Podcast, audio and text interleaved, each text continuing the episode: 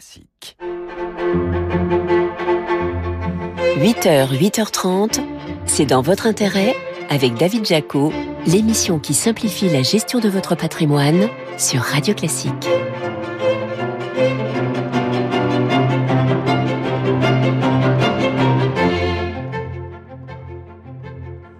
Bonjour, ravi de vous retrouver pour un nouveau numéro de C'est dans votre intérêt sur Radio Classique. Votre invité ce matin, c'est Adrien Couret, le directeur général d'AEMA Group, quatrième acteur de l'assurance en France, avec 11 millions d'assurés. On parlera notamment de la flambée des primes d'assurance habitation, auto et santé. On verra également de combien les taux d'intérêt vont baisser cette année. Enfin, on vous parlera du Bitcoin qui va faire son entrée à Wall Street après l'autorisation cette semaine du gendarme de la bourse américaine. C'est dans votre intérêt le récap. Avec BNP Paribas Banque Privée, depuis 150 ans au service du patrimoine des entrepreneurs, des dirigeants et des familles. Retour sur les infos patrimoniales clés de cette semaine avec vous, Laurent Grassin, directeur de la rédaction de Boursorama. Bonjour Laurent. Bonjour David. Et on commence par un chiffre qui a beaucoup fait parler cette semaine, 100 milliards d'euros. Allez, pas tout à fait 100 milliards, un peu plus de 97 pour être précis. Et ce chiffre, qui est un record historique, c'est le montant des dividendes et des rachats d'actions effectués par les sociétés du CAC 40 en 2023. Information fournie par l'être Vernimon qui compile ces données depuis une vingtaine d'années. Bon, il faut le dire, Laurent, on a entendu, lu beaucoup, pas mal de bêtises autour de ce chiffre cette semaine. Qu'est-ce qu'on peut dire pour celles et ceux qui nous écoutent ce matin? Alors, on va les laisser se réveiller tranquillement, sans rouvrir le débat sur les dividendes ou le rachat d'actions, mais on va préciser deux ou trois choses quand même. Déjà que cela n'a pas empêché les sociétés du CAC 40 d'investir plus 20% par rapport en 2022. Ensuite, que cette distribution, elle profite aussi aux salariés qui sont actionnaires de ces entreprises. Enfin, David, et c'est peut-être le plus évident que ces dividendes, ils ne sont pas réservés à une élite de super riches, alors que la moitié des actions du CAC 40 cotent 65 euros ou moins. Je parlais dans une chronique précédente de la bonne résolution d'ouvrir un PE en 2024. Voilà une raison supplémentaire. Quelques conseils, une stratégie de dividende, elle se construit sur le long terme. On privilégie des sociétés qui ont démontré la pérennité et la capacité à faire progresser leurs dividendes et surtout, on n'achète pas une valeur que pour le dividende. On n'oublie pas aussi de regarder ses qualités fondamentales. Voilà, certains esprits chagrins sur le sujet, carrément rhabillés pour l'hiver. Merci Laurent. Et d'ailleurs, euh, il y en a un autre qui est rhabillé aussi pour l'hiver, c'est le DPE, le fameux diagnostic de performance énergétique. Ah oui, et pourtant ça chauffe hein, pour le DPE. On avait déjà parlé de son manque de pertinence pour euh, les petites surfaces. Et eh bien là, une étude du Conseil d'analyse économique et de Crédit Mutuel Alliance Fédérale enfonce le clou. Elle porte David sur un peu plus de 178 000 ménages. Elle s'appuie en plus sur des données bancaires pour évaluer la consommation réel d'énergie. Et qu'est-ce qu'on y apprend? Eh ben, je vous le demande. Eh ben, que oui, il existe bien une progressivité de la consommation réelle en fonction de la performance énergétique des logements, jusque-là normal, mais qu'elle est beaucoup moins forte que la consommation théorique du DPE et, cerise sur la galette des rois, oui, bon, c'est l'époque, cette progressivité s'estompe à mesure que la superficie du logement augmente. Ainsi, pour les surfaces supérieures à 80 mètres carrés, il n'y a même pas de vraie différence de consommation d'énergie réelle entre un bien classé D ou G. Oh, comment c'est possible, Laurent? Bah, tout simplement parce que les Français font ce que n'imaginent jamais. Ceux qui écrivent les lois, ils s'adaptent. Bah oui, en gros, on met un bon pull dans un logement peu efficace, alors qu'à l'inverse, on a parfois tendance un peu à pousser le chauffage quand on est dans un logement considéré comme très efficace énergétiquement. Le CAE qui pointe aussi l'aspect manipulable du DPE du fait d'une trop grande subjectivité dans l'appréciation des paramètres, avec à la clé un même logement qui peut se voir attribuer une note allant de B à E selon le diagnostiqueur. Bref, le DPE a lui bien besoin d'un chantier de rénovation. Espérons que les pouvoirs publics en aient conscience. L'immobilier qui restera, Laurent, un sujet d'attention en 2024, alors qu'on a peut-être crié victoire un petit peu trop vite en se disant que le plus dur était passé, notamment sur la production de prêts de crédit immobilier. Bah oui, c'est ce que suggèrent en tout cas les derniers chiffres publiés par la Banque de France. Après avoir stagné en septembre et octobre à 9,2 milliards d'euros, l'octroi de nouveaux crédits a de nouveau baissé en novembre 2023 à 8,7 milliards d'euros et la Banque de France de revoir sa copie et de prévoir d'anticiper désormais une nouvelle baisse pour décembre à 8,6 milliards. Ce serait son plus bas niveau, David, depuis janvier 2015 et il se murmure désormais qu'il faudrait attendre la fin du premier semestre pour observer une réelle reprise. Voilà, soyons patients. On termine, Laurent, par une nouvelle qui a fait grand bruit. Oui, cette vente massive d'or de la Banque centrale russe qui a provoqué une chute de 50% de l'once d'or en une journée. C'était mercredi et c'est historique. attendez, c'est n'importe quoi ce que vous hein? racontez là. J'ai jamais entendu parler de ça. Bon, c'est normal, c'est une pure invention de mon esprit, une bonne fake news, un peu à l'image de ce qu'on a vécu, en tout cas de ce qu'ont vécu les investisseurs en crypto-monnaie cette semaine quand le gendarme des marchés américains, la SEC, a annoncé sur son compte X, ex-Twitter, la nouvelle tant attendu, le feu vert pour les premiers ETF Bitcoin au comptant, fin du feuilleton qui a animé 2023, hop, hop, hop, pas si vite, la SEC un peu penaud a démenti l'information expliquant que son compte X avait été euh, piraté et qu'elle n'avait pas encore rendu sa décision. Vraie intrusion, tweet programmé est parti un peu trop tôt puisque la vraie décision positive est tombée le lendemain. Mercredi soir. Ben oui, en tout cas, c'est la preuve que tout va très vite dans notre société hyper connectée. Ah, c'est sûr que si on peut même plus faire confiance aux gendarmes de la bourse américaine, en tout cas votre histoire d'or euh, et de banque russe, euh, là c'est, j'imagine, une façon de nous dire de rester vigilant et affûté sur l'information. Bah oui, vous n'imaginez pas à quel point, David. D'ailleurs, selon le rapport annuel du Forum économique mondial de Davos, la manipulation de l'information est considérée comme la plus grande menace dans les deux ans à venir. Ça concerne aussi vos placements. Hein. Elle fait son entrée directement à la première place devant les événements climatiques extrêmes et les fractures sociales. Un risque d'autant plus aigu que pas loin de la moitié de la planète va se rendre aux urnes cette année avec des élections dans plus d'une cinquantaine de pays. David, une raison de plus pour, pour écouter pardon, des émissions de qualité. J'ai envie de dire, c'est dans votre intérêt. Oui, c'est dans notre intérêt à toutes et à tous de vous avoir tous les dimanches matin dans cette émission pour notre récap. Merci Merci Laurent Grassin, directeur de la rédaction de Boursorama. Merci David. Allez, c'est votre invité à présent. C'est dans votre intérêt, l'invité. Notre invité ce matin sur Radio Classique, c'est Adrien Couret, le directeur général d'AEMA Group. Bonjour. Bonjour David Jaco. Merci d'être là avec nous. AEMA Group, c'est le quatrième acteur de l'assurance en France. 11 millions d'assurés avec des marques comme euh, la Massif, Aesio Mutuel, Abeille Assurance et Ophi Invest. Il faut parler absolument des primes d'assurance puisqu'on est en début d'année, qui vont flamber et qui pèsent de plus en plus lourd dans le budget des ménages cette année en 2024. Beaucoup de chiffres ont circulé, plus 5% pour l'auto, c'est une moyenne, 6 à 7% de hausse pour l'assurance habitation, 10% euh, pour la santé. C'est un sujet. Pourquoi ça flambe alors que l'inflation ralentit? C'est une question qu'on peut se poser.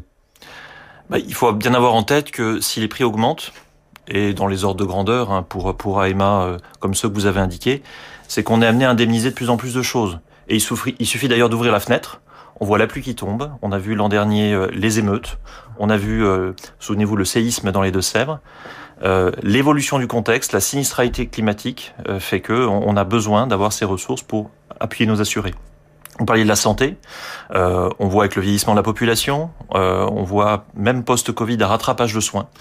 Et donc aujourd'hui, inflation, sinistralité climatique, on a besoin d'augmenter les primes, pas pour se faire de l'argent en plus. C'est ça la question. Simplement, c'est pas pour augmenter les marges. Et euh... Pas du tout. C'est pour arrêter d'en perdre. Moi, mon groupe sur l'assurance dommage, l'assurance santé, ça fait deux ans que nous remboursons plus aux assurés que ce que nous recevons. Et donc il y a aussi une dimension de rattrapage qui est importante par rapport euh, par rapport à l'année dernière. Est-ce que c'est vrai qu'en matière d'assurance habitation, la hausse des primes sera cette année la plus importante depuis 10 ans? Je parle de l'ensemble, encore une fois, du secteur. Oui, la plus importante depuis 1999. Vous vous souvenez les, tempêtes Lothar et, Martin? Moi, j'ai commencé à travailler dans le secteur après, et ça va être la hausse la plus importante qu'on ait jamais vécue. Et pour autant, j'insiste, euh, l'assurance habitation pour tous les assureurs sera déficitaire euh, en 2023. Hum. Donc, euh, parce qu'encore une fois, donc augmentation. Et puis, il faut en parler parce que dans l'actualité, cette taxe CatNat euh, catastrophe naturelle sur les contrats d'assurance habitation et aussi auto qui va augmenter là pour le coup c'est sur 2025 décision prise par le gouvernement c'était euh, fin décembre là encore une fois c'est nécessaire pour pérenniser euh, ce régime d'indemnisation des catastrophes naturelles. Euh, là encore, il faut rappeler que cette surprime euh, n'a pas augmenté depuis 25 ans. C'est nécessaire. Il faut avoir en tête qu'en France, on a une chance formidable. C'est qu'aujourd'hui, vous trouvez très facilement une couverture d'assurance pour votre habitation à un bon prix. Vous n'avez pas ce problème que vous avez par exemple aux États-Unis où les gens n'arrivent plus à s'assurer. Pourquoi? Alors déjà parce qu'on a un secteur qui est très concurrentiel avec des groupes mutualistes d'assurance, et puis parce qu'il y a ce régime CatNat qui, sur certains périls, euh, tout ce qui est les inondations, les submersions, offre un régime de solidarité nationale. Par exemple, ça veut dire que euh, des personnes qui habitent euh, dans des régions où il n'y a pas de risque de crue contribuent par le biais de cette surprime. Je préfère euh, surprime que taxe, hein, d'ailleurs, c'est plutôt le bon terme par rapport à ça. Le problème, vous l'avez dit, c'est que ça fait dix ans que cette surprime n'avait pas augmenté que la Caisse centrale de réassurance, qui est l'organisme public qui gère cela, tirait un peu la sonnette d'alarme. Moi, je rends grâce au gouvernement, euh, durant les vacances, d'avoir pris cette décision qui a été très éclairée et dont on va avoir besoin pour l'avenir. D'ailleurs, le taux de cette euh, cotisation obligatoire va passer de 12% à 20% pour les contrats d'assurance habitation, de 6 à 9% pour les contrats d'assurance auto. Ça veut dire combien Adrien Couret, en plus, euh, en euros sur la facture des assurés chaque année. J'ai vu passer le chiffre de 16 euros. C'est ça, exactement. En 2025. Avant, avant cette augmentation, c'était à peu près 25 euros euh, par, euh, par, par, par, contrat. Et donc ça veut dire finalement quelque chose d'assez modeste pour couvrir des risques tels que ma maison qui disparaît. Il hein, faut, faut, bien avoir ça en tête. C'est, c'est un petit montant pour potentiellement couvrir quelque chose de, de, très significatif. Et donc une évolution, mais qui fait suite à 10, 10 ans où il n'y a pas eu d'évolution importante. En fait, tout ça doit servir à ce que les Français soient mieux protégés. Et la question de la protection face à l'aléa climatique va devenir un vrai choix de société euh, demain, qui va concerner évidemment le secteur de l'assurance, mais aussi en premier lieu les Français. Regardez toutes les discussions qu'il y a en ce moment, les débats autour des inondations dans le Nord-Pas-de-Calais. On parlait en décembre dans ces inondations de, de l'assurance quand la, la, les inondations sont revenues au mois de janvier, où s'est porté de débat, et moi je trouve ça très intéressant, sur des questions de prévention lourde, d'aménagement du territoire. Comment se fait-il que, au-delà du fait qu'il pleuve, des territoires soient régulièrement euh, sous l'eau? Eh ben, on parle d'artificialisation des sols, on parle de pompage, d'entretien des rivières, on parle de sujets dont on ne parlait plus depuis peut-être 20 ou 30 ans en France, d'aménagement du territoire, de protection des Français. Les assureurs ont leur part à jouer, mais tous ces enjeux-là, on doit les aborder collectivement dans un dialogue avec les pouvoirs publics. Et je sens qu'on arrive à un point d'inflexion qui est intéressant sur le sujet. En tout cas, sur l'assurance habitation, la hausse des primes d'assurance ne va pas dans la poche, c'est important, il faut le redire, des assureurs, mais c'est pour couvrir euh, et pour indemniser tous ces risques climatiques Exactement. au quotidien. Et là-dessus, si, si, je peux faire une petite incise, hein, le, le, groupe AEMA que je représente est un groupe mutualiste. Nous n'avons pas d'actionnaire financier. Ça veut dire que tout l'argent que nous collectons, et notamment bah, de, de, ces hausses de tarifs, euh, va dans les remboursements. Euh, il y a eu il y a quelques semaines un peu un bilan sur les, les dividendes versés euh, au niveau du CAC 40 hein, par exemple avec un, un, record. Je sais que ça peut amener des questions, notamment chez un certain nombre de, de Français sur le sujet. Un groupe comme AMA, la Massif, Aesio, nous sommes mutualistes et donc ces hausses de tarifs vont aller dans plus d'indemnisation pour, pour les assurés. Hum.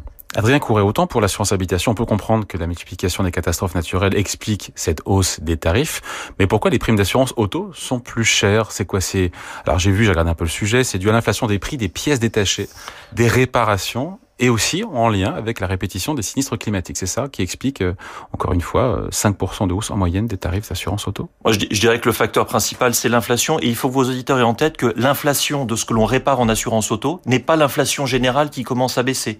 Les pièces détachées, la peinture, la main-d'œuvre pour réparer les véhicules, ça fait très longtemps que ça augmente de 5 à 10% par an. Et notamment pendant la crise du Covid, des constructeurs automobiles qui ont eu du mal à vendre des voitures se sont rattrapés en termes de marge en augmentant très fortement euh, le coût des rétroviseurs, le coût des pare-chocs qui augmente à deux chiffres. Dans ces cas-là, effectivement, nous, on ajuste nos prix. On demande aussi à Bercy de pouvoir euh, réguler cette dimension-là, qui est des filières de réparation de pièces de réemploi qui permettraient d'avancer sur le sujet. Force est de constater que ça n'avance pas sur ce domaine-là et que la régulation de l'inflation de ce que l'on répare dans la vie réelle, euh, aujourd'hui, devrait être un chantier de travail, peut-être du prochain gouvernement. Ouais. Euh, c'est vrai que cette hausse, en tout cas, à venir des primes d'assurance auto, le comparateur Le Furet a interrogé, a fait un sondage, est perçu comme injustifié pour près de trois quarts des Français, donc qui ne comprennent pas. C'est pour ça qu'il faut nous écouter. Ah, tout à fait. Et c'est pour ça que je viens expliquer l'évolution des pièces et aussi vous dire, pour ce qui concerne dans le groupe AEMA, par exemple, la Massif ou Abeille, quand nous recevons 100 euros en assurance auto, 100 euros de cotisation, euh, nous, nous remboursons plus de 100 euros. C'est-à-dire qu'aujourd'hui, l'assurance dommage, il faut bien avoir en tête, est déficitaire en France. Et puisque vous parlez des questions de pouvoir d'achat, j'aimerais quand même faire une insiste sur un sujet qui est peu connu, qui est la question de la taxation.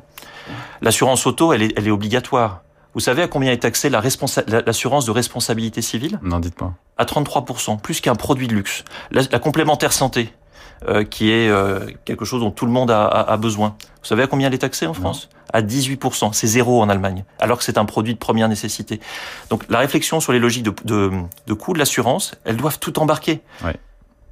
L'inflation, l'inflation de ce que l'on répare, et parfois, nous, on subit les politiques d'industriels qui se font des marges, et puis les questions de taxation qui sont des éléments importants. Et sur la santé, 10% de hausse des primes en 2024, justifié par quoi? bah, 10% de hausse, c'est exactement 10% d'augmentation de la dépense de soins des Français. C'est exactement celle-là, plus, ça ne vous aura pas échappé, des transferts de charges. C'est un peu d'ailleurs tout le paradoxe euh, de la politique des pouvoirs publics sur le sujet, qui il y a deux ans voulait nationaliser tout le secteur de la complémentaire santé et qui quasiment en même temps transfère des charges de la sécurité sociale euh, vers euh, vers les complémentaires santé. Là encore, je vous le dis, hein, sur la complémentaire santé, c'était vrai en 2022, c'est vrai en 2023.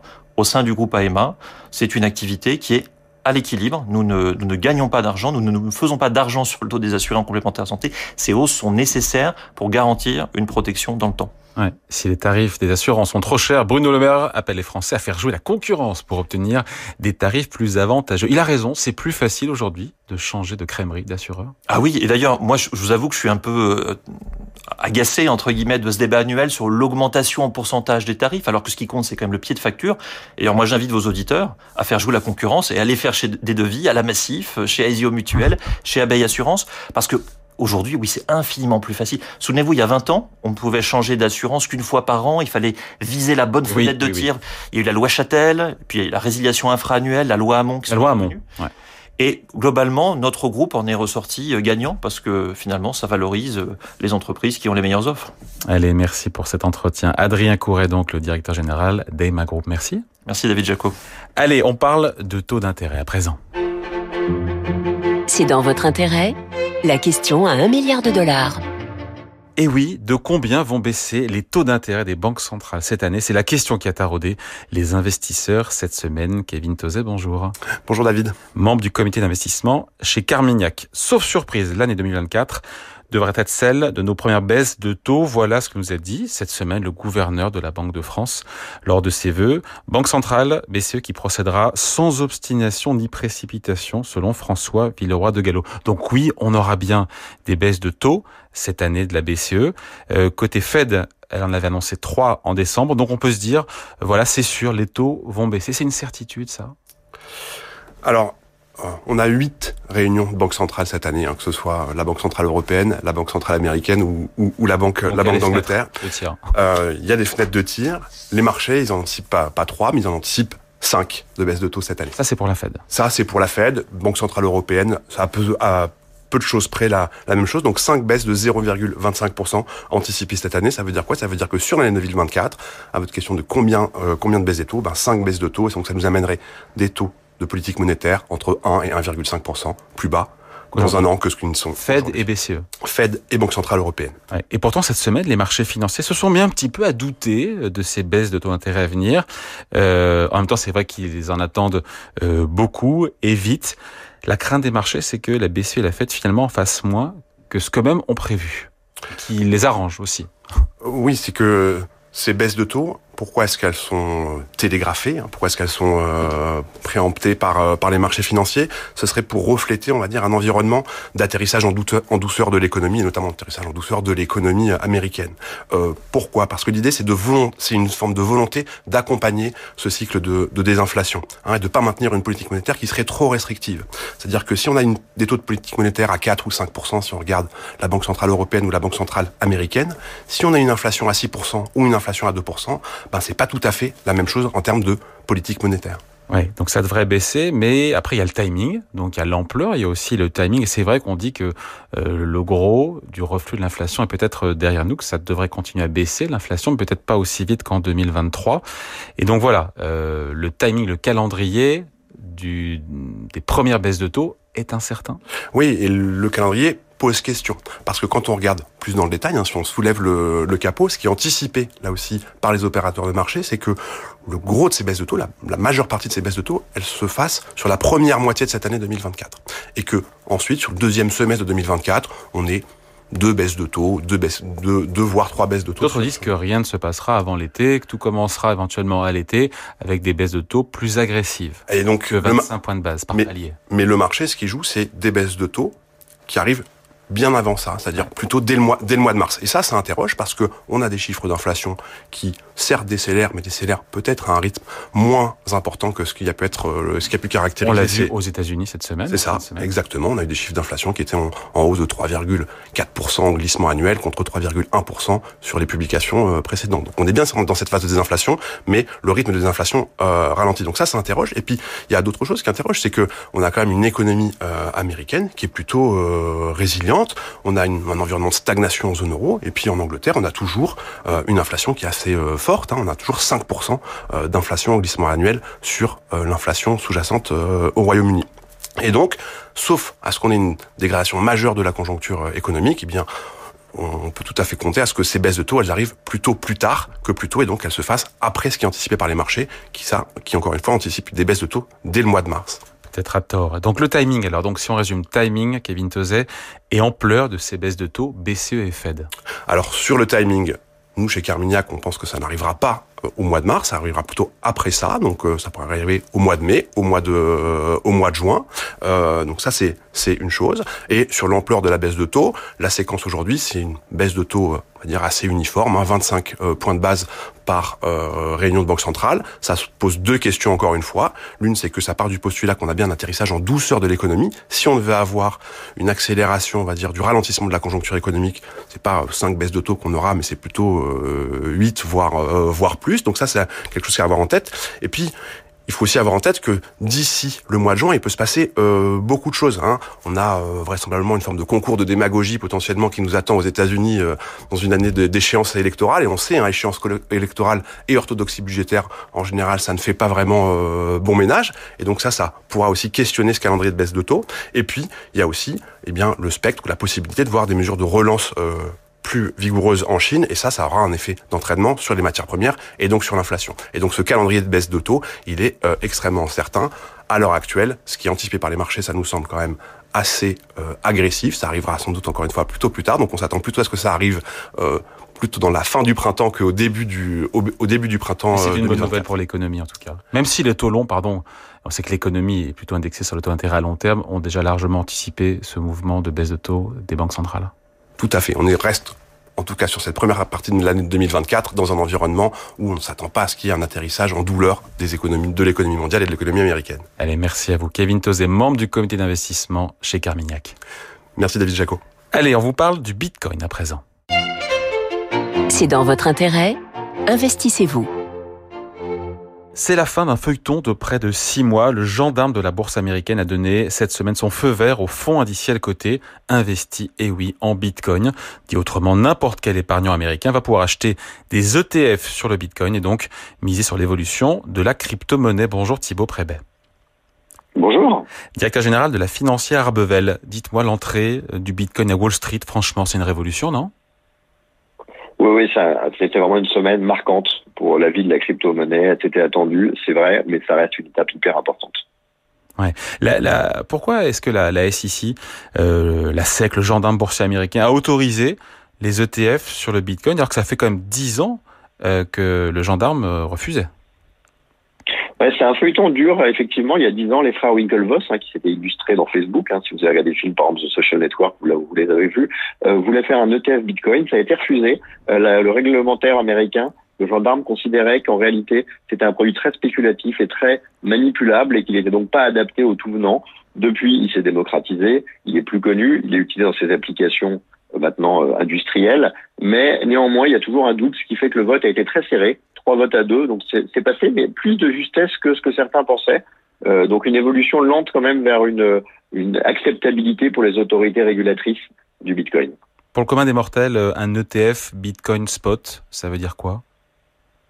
Ça veut dire qu'en fait, vous allez pouvoir investir sur, le, sur un, quelque chose qui va vous traquer. Hein, on utilisait souvent pour ETF le terme de tracker, euh, le cours du Bitcoin, sans avoir à passer à travers euh, toutes ces manipulations complexes euh, via des plateformes, etc sans vous exposer au risque de, de, de vol, de cyberhacking que certains redoutaient. Donc c'est sur le papier une grande simplification dans votre capacité à acheter un produit qui va se comporter exactement comme un Bitcoin le ferait en termes d'évolution du cours. Ce feu vert de la, de la SEC, du gendarme boursier américain, est-ce que ça peut faire entrer le, le Bitcoin dans une nouvelle phase de démocratisation ou pas?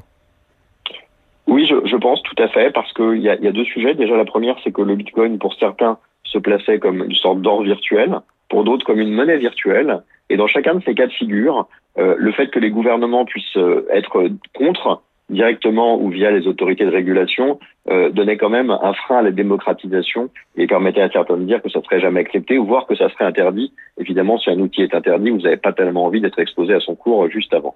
Euh, avec euh, une prise en compte de plus en plus ouverte, une institutionnalisation, une capacité d'accès à l'épargnant plus facile, euh, les perspectives, la visibilité du Bitcoin sont améliorées. Ça va de manière parallèle avec les utilisations de toutes les blockchains, c'est-à-dire les utilisations euh, de, de, toutes ces technologies de manière plus globale au sein de la société. Donc c'est évidemment une étape qui est euh, particulièrement importante.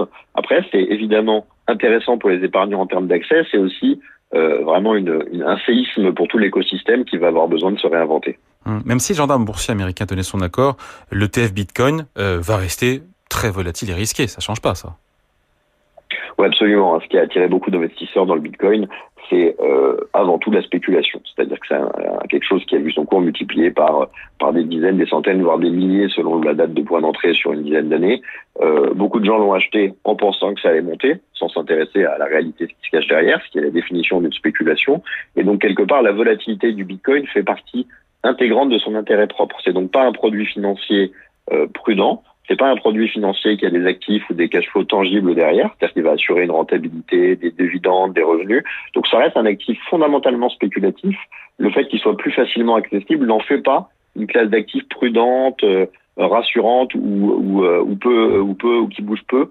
Euh, c'est vraiment pas du tout le sujet. Le sujet c'est simplement un accès un peu plus simple. Ouais.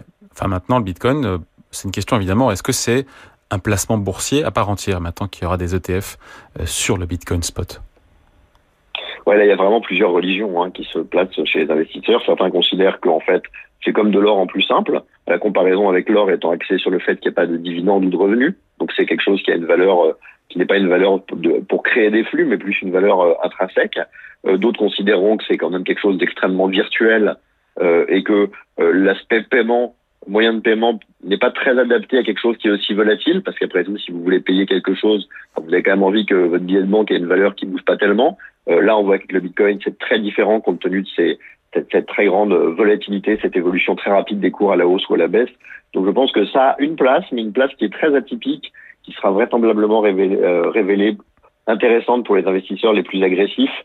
C'est pas non plus aujourd'hui euh, une classe d'actifs fondamentalement à part entière au sens euh, classique du terme, comme le serait l'immobilier ou les placements financiers. Allez, merci. Explication signée Thibaut Prébet, directeur général de la financière Arbevel. Merci. Merci David. Voilà, c'est dans votre intérêt. C'est fini pour aujourd'hui. Émission à réécouter en podcast sur radioclassique.fr et sur plateformes habituelles. Je vous retrouve bien sûr dimanche prochain. En attendant, la musique revient avec votre week-end Radio Classique présenté par Laure Maison.